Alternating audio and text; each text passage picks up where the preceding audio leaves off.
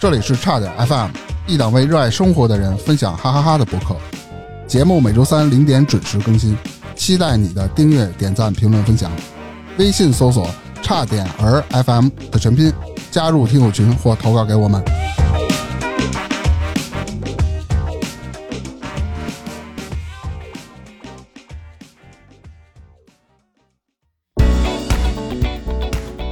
大家好，我是蛋明，我是火大客，大家好，我是泰哥。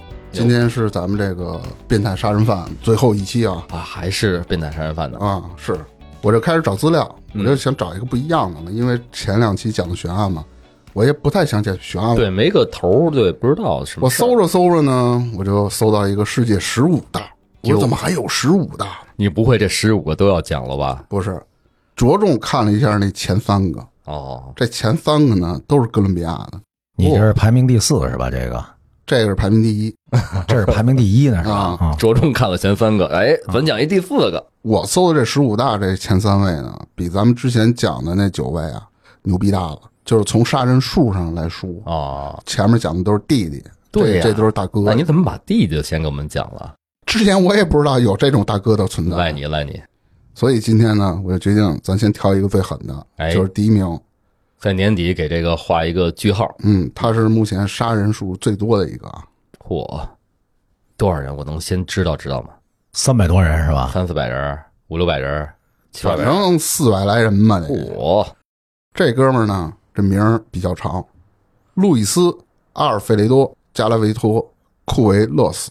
嚯，真是够长的！你说两遍我都啊这个还真是那个，因为你首先得说一下这人这个杀手国籍是哪儿的呀？刚才说了，刚才哥都是哥伦伦比比亚亚的，对呀啊，这哥伦比亚呀，原来是西班牙殖民地，所以呢，这个西班牙人的名字都特别长，哦有好几段儿。一般呢都是最后一个就 last name 就是姓嘛，然后的 first name 是名嘛，中间啊要把他纪念的祖先，就是洋人的这方式啊，一个关键字或者名字，它加在中间，所以它就一大串儿，特别特别长哦，啊。这个俄国人名字也特长，是是是吧咱就不赘述了。俄国人嗯这对，你就你就抓着名字说也行，姓儿也说，姓儿或者说姓儿也行，咱都找个可以简。我写就的不管 了，我就找一简单的来吧，我就找一个我念得顺的，叫加拉维托啊。行，嗯哎，这行不绕口。嗯，这哥们儿呢也有外号“嗯，野兽”“高飞狗高飞狗是那个迪士尼那郭”飞对。吗？对我这个我还特意搜了一下，嗯我以为有更深层次的含义。嗯我是搜为什么人都管他叫高飞狗，高飞狗。最后看到这大哥照片了，啊，发现跟那高跟飞你狗长得一样对对是对吗？也瘦不是瘦说一样吧，比瘦较瘦的相留似。一胡子，我觉得那狗是不是有一胡子，还有一鼻子，对溜不溜秋的？对，是嗯的。这加拉维托呢，是在一九五七年的一月二十五日，在哥伦比亚金迪奥省亨诺瓦出生。他是家中七个兄弟中最年长的一个。啊，嗯也是啊，小时候经常被自己的父亲虐待，身体和精神都深受摧残。你看所有咱们讲过的这几个变态杀手，基本上家庭环境都不好，而且往往都是他那个父亲是一个最坏的角色，不是打就是骂，要不就酗酒这种人。据他说啊，他自己在小时候曾遭受过他父亲的性虐待。啊，这都下得去手？这哥们儿还有一个牛逼的点啊，就是为什么他能杀这么多人，一直就没被抓呢？啊，电影里大家都见过千面人吧，呃，见过吧，算是就是就是那种善于伪装、化妆。哦，不是变脸那种哈。这加拉维托呢，在伪装方面可以算是大师级别。嚯，他有时是僧侣，哎，有时又变成走街串巷的商贩。之前呢，还扮演资助老人和儿童的基金会代表。啊，没过几天呢，又变成一个残疾人，一会儿大姑娘，一会儿小小子儿，对发型啊、胡子啊、眼镜会跟着他这个所扮演的职业的不同，他都会在变。基金会那也不是真正他干过这事儿，化妆一个说自个儿是这个什么嗯什么的，对对对哦这遭到加拉维托啊杀害的大多数呢为贫穷的孩子、农家的孩子以及流浪儿，哦，都是小孩儿是吗？对，都是小孩儿。我的天，普遍年龄是八到十六岁。刚长起来就让他给害了，他是怎么杀人呢？比如说，他就在村儿里头或者街道上，他以给予他们小礼物或者少量的金钱进行诱拐，嗯，然后说：“哎，我给你吃的，给你怎么着的？”获取儿童的这些信任，便找一个理由说：“我带你去一个地儿。”之后呢，他就会找一个僻静的地方，先把这骗来的孩子呢先给绑起来，嗯开始呢先用各种残忍的手段折磨孩子，捅刀子、烧了，反正你能想象到的招儿，他全往孩子身上招呼。哎呦，我天哪！这孩子之就临死那那段时间得经受多大的对就是一心施理虐不狂安是吧？对，当这些孩子的精神和身体呢受到严重打击之后啊，他就开始干嘛呢？强奸。啊！对我的天哪，男孩儿女孩儿都算上。对，我的天哪！完事后呢，就用利器割破他们的喉咙，并欣赏这些孩子那种无比痛苦的死亡的过程。纯变态，这不是？孩子没有呼吸之后，看他心情，嗯有可能是心情不好，就给孩子碎了；啊，如果心情好，就把尸体往那一扔，自个儿就走了，就埋都算不埋。留个全尸就算好的了。妈呀！由于这大哥啊作案没有规律，警方呢不断的查出呢有各种的儿童的失踪案件，嗯，有报案呐，也有他们查的嘛，却一直呢没有抓着他。直到一九八八年四月，一次意外让警方呢将这个加拉维托抓获归案。嗯，啥意外？没提，哦，我估摸着他疏忽了吧。当时警方呢也并没有把他呀跟之前的那个连环杀手的给联系起来，不知道抓的这个人就是他。嗯嗯嗯，随着警方根据这线索呢，调查的不断的深入，哎，嫌犯的范围也在不断缩小。然后呢，在凶案现场了找到的各种物证都指向了加拉维托，最后警方才宣告之前的连环杀人犯这个加拉维托落网了。哦，这哥们儿他承认自己杀了一百四十七个儿童，可是啊，后来调查发现，被害人的数量至少为一百七十二人。这些被残害的儿童呢，来自五十九个村落。这一百七十多啊，应该是有实锤的，是吧？对，是啊，是因为他这个案子应该出现在比较接近现代了。两千年以后呢，DNA 技术就比较发达了，比较完整了。嗯嗯他自己承认这一百三十多，我估计他也记不准。实际上，可能经过 DNA 检验啊，或者是其他的罪证，嗯，没准儿更啊多、哎，就一百七十多，对是吧？还有那什么呢，是吧？还有谣传呢，肯定比这多，我觉得。嗯嗯你警方都调查发现了一百七十二人了，那肯定比这多。然后在这一百七十二宗谋杀案中啊，法院只判了加拉维托其中一百三十九宗有罪，啊，这一百三十九宗谋杀加起来的刑期长达一千八百五十三年。哎，这有点像上次那美国那一百多年，有点那路子。嗯，它跟美国不一样在哪儿呢？啊美国它真让你在你无期啊，啊，哎，这哥伦比亚是不一样的。不，他不这样。哥伦比亚的法律设定有期徒刑的刑期上限为三十年，每一个人甭管你犯多少罪，你只能在监狱里给我待就是三一十。项一项罪名，是吧？最高刑期三十年，是累吧计吧，他不是那意思累计累计那。你说的那个是等于，实际上他真正服刑就是你对啊判对对对决对是对一对千八百多年嘛，对，服刑对吧？他30服刑不能超过上限三十，对然后他可能有一个判决上限，那就说明连杀人罪的判决上限都不是无期或者是死刑，那就是一个案子一个刑期加在一块儿一千八百多年。对，对超过啊三十年了就按三十年走，真是这怎么想的呀？因此啊，也就被判入狱了三十年嘛。可是啊，当他主动承认自己的罪行，并协助警方哎找出藏尸地点后呢，法庭便将刑期呢减至是二十二年。啊，还给他减刑，对这么着，他不得从那一千八百多年开始往下减吗？嗯，不，他就那么减。他这是那种叫美国有一叫什么来着？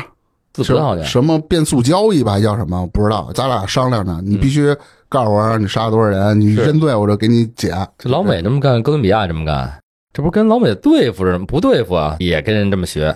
如果他在这个狱中表现良好，其实这哥们儿是更有机会被提前释放的。因此啊，哥伦比亚司法部认为入狱三十年这刑罚不够高，就因为他嗯， 故将年限上升至六十年了。这玩意儿还能商量呢，是吗？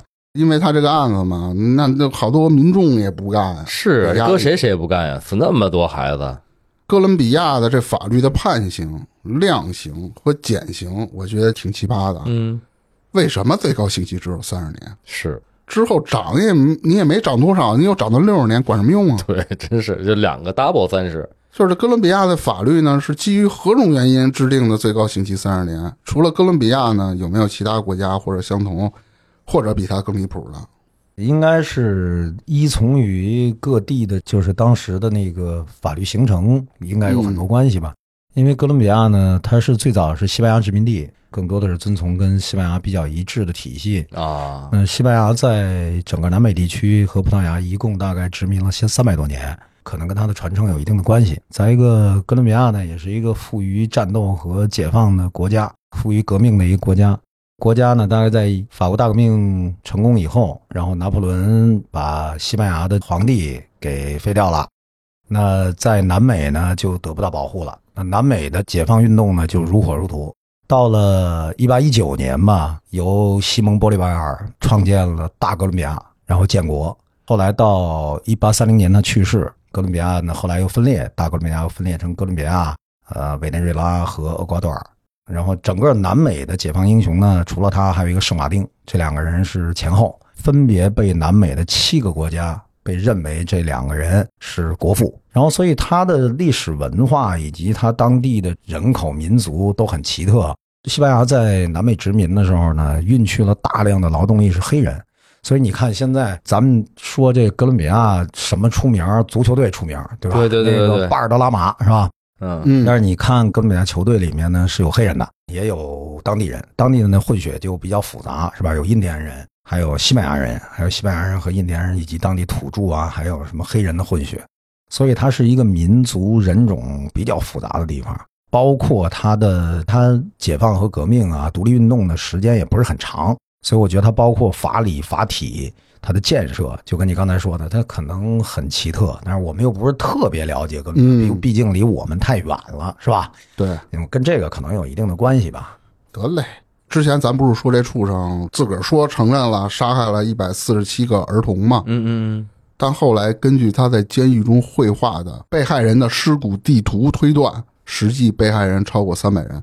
他在的狱里的自个儿牢房里画了一张地图，哪儿埋着谁，哪儿埋着谁，几个几个。我嗯，理自个儿还玩这个呢，这头脑够清楚的，哎对，我理解的就是，反正硬判我无所谓了嘛，我就想想我杀了多少人。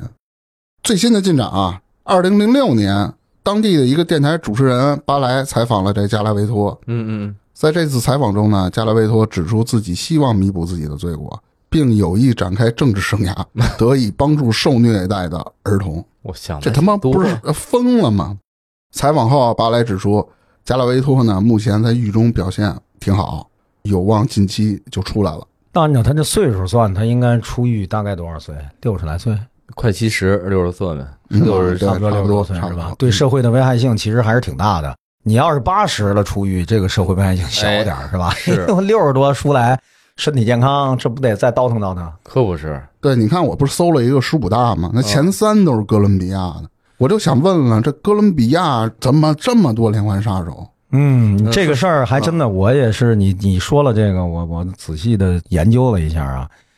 除了刚才咱们介绍，哥伦比亚其实这个复杂程度啊，人民群众啊，这个复杂程度，其实天然地理环境也很奇特。嗯它是世界上唯一一个国家可以向两洋同时从东部可以直接进入太平洋，从西部可以进入到大西洋大西洋啊，它是直接连接两洋的。它在安第斯山脉的北部，大面积的这个雨林穿过亚马逊河，非常的丰富，还有很多活火山。所以哥伦比亚作为农业很发达，它作为全球第三大咖啡的这个原产地，它的农业、手工业，然后包括它土著民的历史文化，以及包括土著民现在发现的大量的遗迹，可以追溯到两千多年前。这个地区呢，又加上后来西班牙殖民人种的变化，然后当地文化的变化就非常的大，这是一啊。第二个问题呢，哥伦比亚呢，因为在殖民时期以后就已经有非常大的贫富差距了，哦，啊，然后呢，随着哥伦比亚大革命的成功以后，因为我们现在一提到哥伦比亚，你们应该最能想到的第一大问题是什么？毒品问题。对，枪击、枪战，对呀、嗯毒品问题原来九十年代全世界最大的大毒枭不就是埃斯科巴尔嘛？对吧？埃斯科巴尔原来是就全世界最富裕的十个人之一啊，那大概总资产在九十年代就三百多亿吧。然后后来美国人不是把他建了一监狱，把他装进去，后来他又越狱，不就是给击毙了吗？毒品呢，到今天，嗯，依然是控制着美国可卡因的最大的一个输出。它的毒品黑帮，然后因为大量的贫富差距导致的社会问题，所以呢，在二十世纪开始，哥伦比亚就长达五十多年的这种内乱。这种内乱呢，一个是因为政府腐败，然后一个是因为这个黑帮，然后因为这个毒品，又因为巨大的贫富差距，所以他一直没有解决好这方面的问题。到了两千一零年以后吧，零几年以后，它的整个的社会问题呢稍稍有些缓解，但是呢，受限于整个南美的经济发展的不平衡，包括它自己发展的速度也不是很快，那大量的社会问题没有被解决。你从这案子里头就能看出很多问题。你说这要是在中国，不管是随机性杀人还是什么有预谋的杀人，那这个全国上下会连续跟踪这样的事情。你看他这个杀了孩子，已经多达这种程度了，即便是流浪儿，是吧？啊，也没有人去发现。刚才啊大明说的这个，一百多个都没人找，对呀、刚才大明说的那个，就就就就杀完了尸骨都不用收拾啊，不嗯找个地儿埋了都。警察就都往那儿扫扔毒了，说扫毒去，对啊，这警察呢，可能也不作为，也没发现，对也不看。你说是是流浪儿没有家长去寻找，那你尸体暴露在外头，总要有对人呀去管吧？你是会吧？发现对尸体也是问题。对，那你看现在这些年呢，包括揭露一些南美的一些大的那个题材的这种电影儿，什么那个百万富翁啊什么的那种，嗯嗯他也是啊，你记得有有一个吧，得贫民窟获奖那百万个，富翁哎，对对对，你看，包括很多影视作品里头呢，他的这个情形就是很大的垃圾场里头经常会翻出死人来，是吧？对，所以呢，就是这种社会治安，还有好多黑帮，还有很多武装力量，包括它大面积的这种暴民的冲突，还有游击队，这个南美的状态是非常复杂的。到今天，其实整个南美也是不太安全的。我前一段时间看两千零几年的，啊，两千二几年的那嗯，个外交部发了一个警告，说那啊个尽量不去哥伦比亚去旅游，不要把它作为落脚点。对，什么委内瑞拉了、哥伦比亚了，啊对，这都还哎，对，大明，你还记着吗？就咱们原来的早期节目，比如啊七十四、啊嗯七十八啊集哈维那会儿，对讲他那两个哥伦比亚的，不是比秘鲁，啊，包括南美那生活的事儿，包括对咱委内们瑞早拉期什么的，哎，在喜马上线的付费节目讲更精彩的，都是充斥着这些暴力啊、嗯对凶杀呀、等等等等，包括自己几经风险吧，差点折损在那边。嗯，反正听众想听更详细关于南美的，咱们就移步到我们之前的节目，哎，在七十四集和七十八集啊是两个免费节目，嗯，然后呢，在各个平台都可以收听。然后更加精彩的，刚才我也说了，在七十九集和八十三集，只有在喜马拉雅的付费节目可以收听。听说啊，内容特别精彩，啊对，十年南美，呃，生死南美吧，我觉得，嗯，有兴趣可以去听听。其实你看啊，为什么说大明这次讲这期节目，我觉得它其实和前头几期还是有连贯性的。这个从哪儿看出这种连贯性呢？第一，这个杀手其实很变态，是吧？对，啊，这就是我们在前几期里还特意强调过的，著名的心理学家阿尔弗雷德·阿德勒嗯说过的一句话，叫“幸运的人一生都被童年治愈，不幸的人一生都在治愈童年”。对，那这个人也是一样的呀，对吧？你看我们以前讲的这些悬案当中的变态杀手，对吧？而且他呢和前些集的这个案子呢，这种变态杀人狂呢，还有很类似的地方，只是他在一个非常巧合的情景下被当场抓住哈、或嗯基本上准当场抓住，嗯，否则的话，他作案时间大概长达了七年之久，是吧？那如果不是这个意外抓住他，指不定怎么着啊，呢。对对对，它可能还会延续下去。那你想，这个出现在我们介绍什么开膛手杰克也好啊，还是那个小丑杀手也好，这个都发生在很早的年代，对吧？嗯开膛手杰克在上个世纪更早期，是然后呢，你小丑杀手也到上个世纪六十年代，是吧？对，嗯差不多跟这个对啊，同期六六八年嘛，对吧？你你你这个跟这个差了多少啊？差了三四十年，对吧？也是对也啊，是你想九几年开始到现在差了三四十年嘛，跟六七十年代，那你想在现在的刑侦科学还有侦破手段、寻证的能力方面差距这么大的情形下，那理论上说不应该出现这么长时间连续以同样的作案手法去杀人的方式嗯对，是出，现，对吧？那一能反映出来哥伦比亚这个社会状态啊，或者太乱是社会问题对太乱。再一个呢，也能看到像这样的随机杀人的杀手和前面我们介绍的那些，其实在精神上、在他的意识形态上以及他对社会的危害上，他是有非常相似的地方。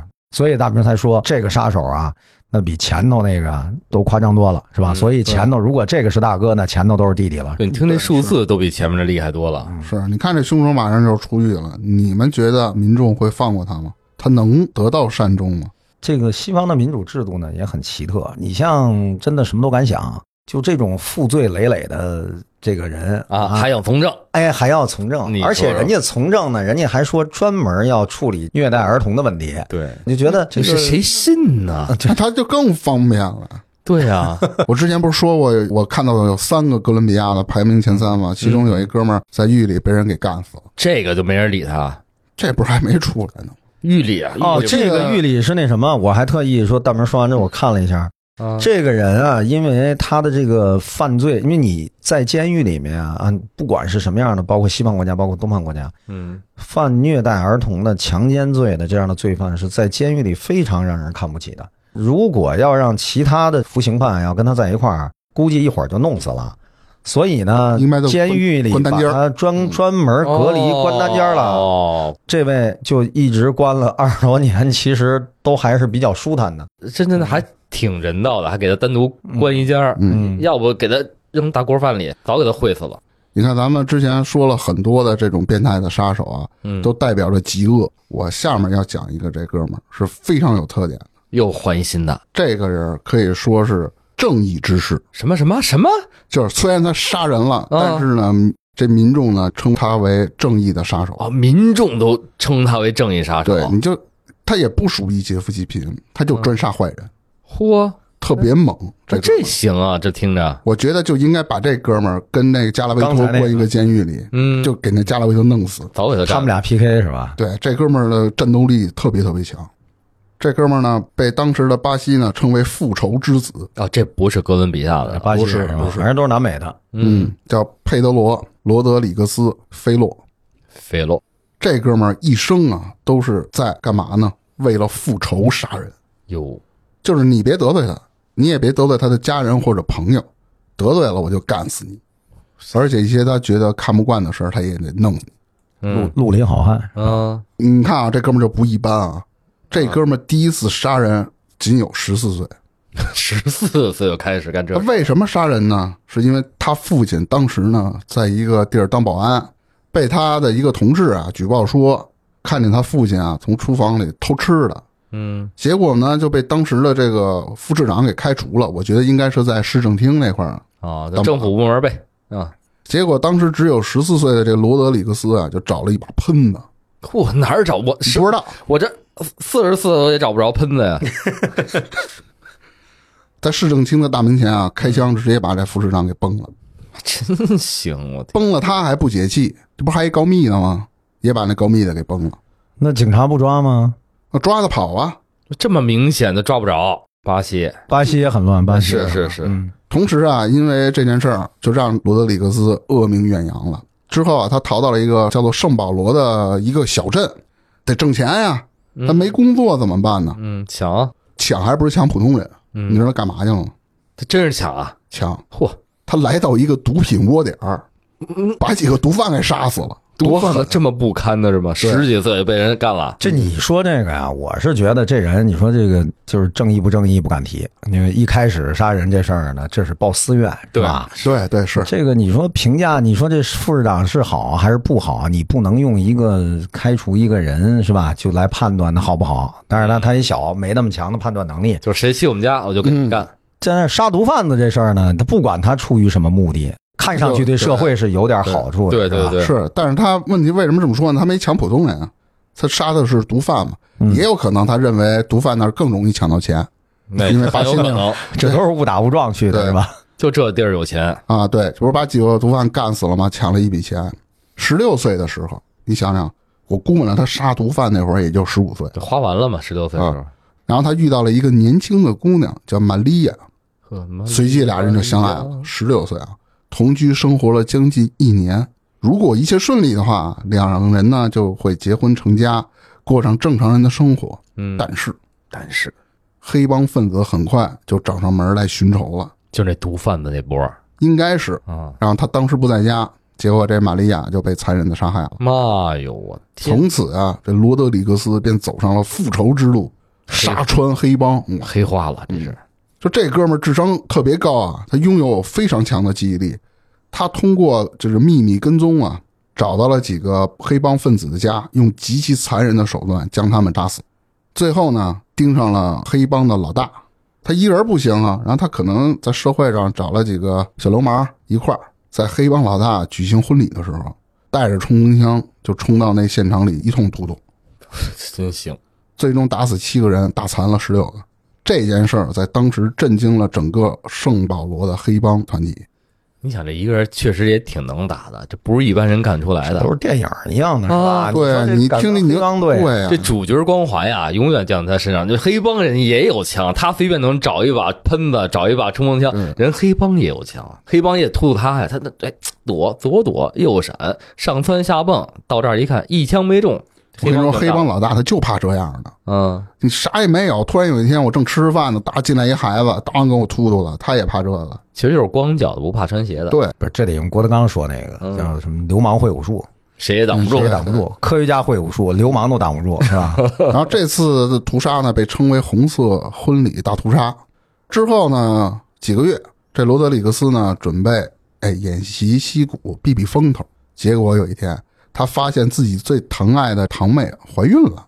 哟，结果呢，这个搞得大肚子的这个人又不想娶她堂妹，就把就是他渣男堂呗。啊妹肚子搞大那个人，就想玩完就扔。对，是的。于是啊，这个罗德里格斯直接闯进渣男家里，一枪给他崩了。这还简单点，听上去啊对，没多久，这罗德里格斯收到了一个噩耗，噩耗是什么呢？他父亲在一次酒后家暴中呢，用刀把他这个母亲给杀害了，并肢解。上一个十四岁的时候还替他父亲报仇呢，这会儿他父亲还家暴了，对他父亲其实小 这家时伙候看来都他这个人也是暴力倾向，他这是不光是暴力倾向，他的暴力以暴制暴意态，对，采用暴力这种方式呢，脾气非常暴躁。嗯这个暴躁本来就跟他父亲可能有很大关系有。啊，他这按没心理学。提，你这么听这个案子，确实是他父亲对他影响肯定是不对，是肯定不是很好的。大。你知道这哥们儿干嘛去了吗？他父亲不是把他妈杀了吗？他父亲就被抓了吗？罗德里格斯就以探访他父亲的理由，在这个探访室里兜里揣把刀，捅了他爸二十二刀，哎当场就给弄死了。咱看那个电影里，这国外探访是不是都有玻璃隔着吗？他也有那种大空场儿，呃，对对，可以有一个桌子，那你就可见这个，你看介绍的都是南美的，西班牙人就是了不起，是吧？对怎么着当地的，我觉得这个跟这个文化本身有非常大的关系。他们采取这样极端的行为和方式啊，好像随处可见，嗯，呃，是不太顾及场合地点，完全不顾忌。对，好像也没有什么精心策划，就是抄起来就干，是吧嗯想？起来就干对，你想，我们那会儿那哈维他们当时讲过一段子，就是前面他排队买汉堡是买咖啡，咖啡，一警察站他后面，嗯，前一秒还打招呼呢，后来进来一抢劫的，看见这有警察了，先给你干掉，就不说话，帮一枪先把那胖警察打死，嗯，然后我再抢劫，说给他吓得，上一秒我还跟这哥们儿说话呢，转嗯脸人没了。他其实抢的是警察那个枪，他那个枪在黑市上能卖很多很多钱。哦，抢的嗯是枪，一个人在门口坐着放风，一个人进来，二话不说怼着警察脑袋，当就一枪。哦，那这不如嗯人巴西，人巴西随便找能找喷子，但是这个呢，就是可见他这个南美的治安有多混乱吧？乱是乱吧？就是你想那边民风就是那种彪彪悍悍的，对对对吧？对老对啊上来就嚷嚷嚷嚷嚷，那你这接着说，这哥们儿当场在在监狱的探访室里，啊把他老爹解决难死了，嗯了，啊，对，那他没嗯被抓怎么跑的吗？呀，应该没被抓，啊，不是这这也抓不住是吧？跑了。这什么啊啊就这也能跑？掉，这都是神奇啊呀！然后，一九七三年的五月二十四日，二十岁的罗德里格斯被捕了。不是被捕了吗？他得关到监狱里去是吧？与他同行的另一名罪犯呢？哎，俩人关在一辆警车里，就往那监狱走。途中呢，这罗德里格斯啊知道了这名罪犯是一强奸犯，然后这车慢慢慢慢的开到监狱了。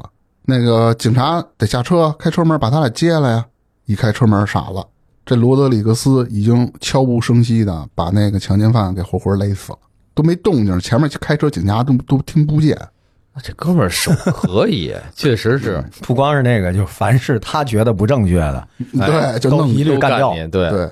监狱对于普通人来说，就是跟地狱差不多，你们生活环境各种条件恶劣嘛。那对于这个罗德里格斯来说，那这就是个宝地呀、啊，里为什面那么多罪犯，是不是？我里边杀人去。 对啊，啊，这个这个这个想法挺有意思，是吧？哎呦喂，街上的坏人没有监狱里的坏没人那多么集中。嗯啊，对对对 对，我们这是关一地儿了，这杀着方便了。你就说啊，一般咱们甭管从任何新闻里或者视频里或者电视里看到，这巴西的监狱啊，首先生活条件是极其恶劣的，狱警的管理也是非常松散的。嗯，那帮派分子在那监狱里头，基本上保作威持就作是福。弱肉强食嘛。嗯，结果在罗德里格斯的眼里，到处都是人渣，都他妈该死。就他一个可以。对，令人不可思议的是啊，他在服刑的三十年期间，罗德里格斯共杀掉了四十七个狱中的犯 人。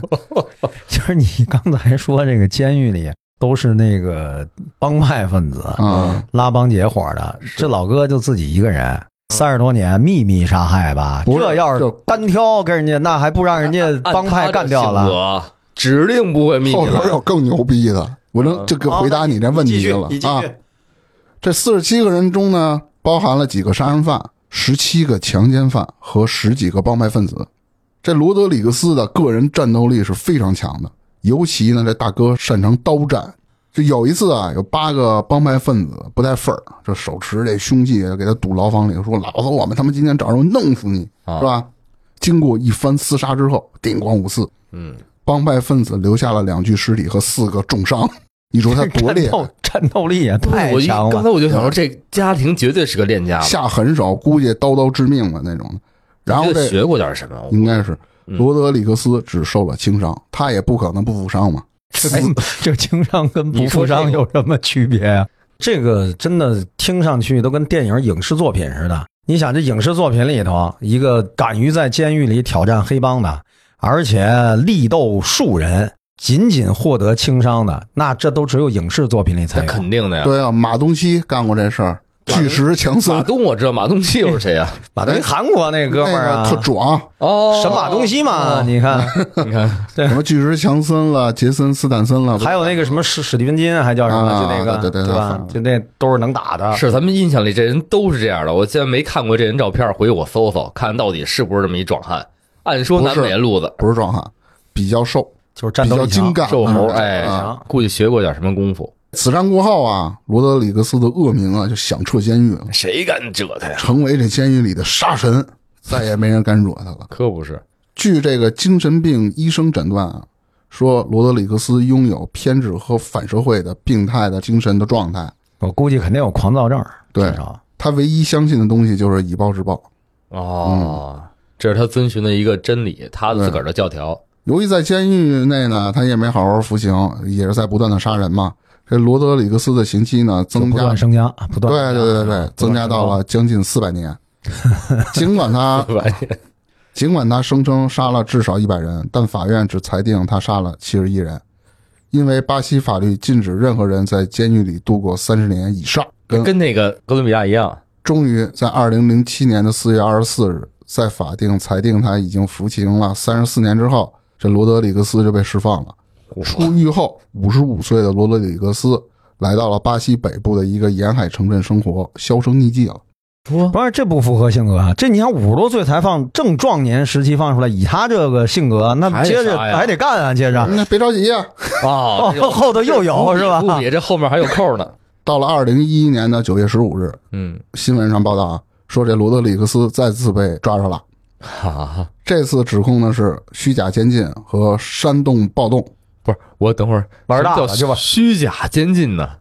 我不知道资料是这么写的。这这个这都以前是个人玩杀人，现在是玩暴动是吧？窜到别人， 根据这些罪行啊，他将继续服刑若干年，直到今天，这罗德里格斯啊还在监狱中。不过呀，这大哥开始洗心革面了，哦，在媒体上现身说法，希望年轻人摆脱犯罪，嗯，并正在准备一部关于他自个儿的一个纪录片儿。哇，这罗德里格斯啊，是巴西历史上杀人最多的一个连环杀手，是巴西啊。嗯嗯，尽管这哥们儿杀人如麻，这种残暴行为令人发指。嗯但是我说回来啊，他杀的对象都是坏蛋，目前来看啊，嗯全是坏蛋。除了咱们那市长以外啊，对，比如说一些政府的渎职者、杀人犯、毒毒贩强奸黑帮犯、黑帮，嗯，他从未杀过一个狱警或任何安分守己的老百姓。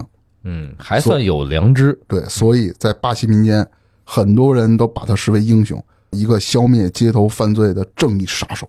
哎，按照那边那民风，可能还真会这么认为。嗯，有正义化身的意思是吧？挺狠，反正他不欺负老百姓，我就杀你，你你反正你地格我就弄你，你别惹我，也别惹这个正常人，但是活下来不容易啊。真是。真你知道这个人战斗力得哎，多你说强？在监狱里得有多少人想弄他呀？那你弄肯不定了。啊，人家待三十多年吧，还挺高兴，没事儿。出来之后，人还回去了，回去你还弄不了，我还对拍啊纪，录片那儿。他把监狱当宝地了，哎，他到那里练身手去了。你看是出来我再进去，我还能哎洗心革面，我还能教你们。我以为是教的那个防身术呢，感觉不是。这个跟上一个案子就鲜明对比，这个是阳光下的暴力是吧？那个是阴暗下的暴力是嗯吧？，啊对嗯对对对，这杨某反正这种行为咱也不提倡，啊不能提倡。那当然这虽然说杀的暴力就不能被是提对倡是是是是吧？不暴力杀人，谁要不痛快，想有这种这种心里不舒服，咱就聊天儿，录播客，对吧？然后多聊多录，然后把这些心里的不快啊，这种对哎愤正怒面都哎都对排遣出排去遣。出去对只要对你是一个特别暴力的人，你可以到我们这儿来录播客，骂大客，你可以打他。是是是是，打他不行，打他就是暴哎力。暴力对啊对对对对反不能对不能有充斥暴力，这对对我都没那发那现，那那那你太没有办法发现了。大明最近是因为老讲那个悬疑和暴力案子，是回去不能我觉得有点儿虐妻虐儿子啊，那不然后把可能罗德里格斯给你找来，你看今天咱们说这么多啊，讲了一共讲俩，讲俩一个是这个我认为是很牛逼了，一哥伦比亚的，嗯杀了得三百多个，嗯，而且作案手法极其残忍，属于一个变态的连环杀人犯。那个是纯变态，这大哥呢，马上也就要出来了，反正是他死不死呢，这这反正他最最好死。嗯，也不知道然后真出来没出来，嗯，然后我又给大家讲了一个，哎，比较有反差的一个，虽然也同样是连环杀人犯，但这哥们儿被巴西民间称作为英雄嘛，正义的杀手，专杀这些黑帮分子，什么强奸犯。今天就是咱们这个的十大的最后一期，嗯，就当时那十大，后来有的就跟这一比，其实也不止十大了，对他妈说了十多个了。今天这故事特别好，简短精悍，哎，但是听着呀又那么有意思，两个还有鲜明的对比，对吧？对，这就像一个扑克牌的两面儿嗯嘛。前头介绍了一个非常阴暗的杀手，我们又介绍了一个阳光下的暴力，是不是正义化身这个事儿不好说，对，是这吧？先不是的去不定性，但是对听上去稍微舒服点儿，对，但它客观上呢，它起到的结果啊，起到的作用和带来的结果，看上去还是可以放在正向阳光下的，对啊对啊对对对，我看时间差不多了，今天就聊到这儿。哎，感谢大明老师啊，精心的、刻苦的找了这么多资料。对准备了这个悬疑是吧？嗯准备了这个犯罪方面的问题，讲了十没事期，大明老师肚子里可能还有很多黑暗面，慢慢的挖掘。啊、然后群里还有听友说，大哥你能不再讲这个吗？那连着明是说艾特你的，啊，对，艾艾特我，艾特我，我我跟你说，这是最后一期了别着急。啊，下一期我们还有一总结呢。行吧，行了，今儿咱就聊到这儿，嗯，拜拜。好嘞，拜拜。再见。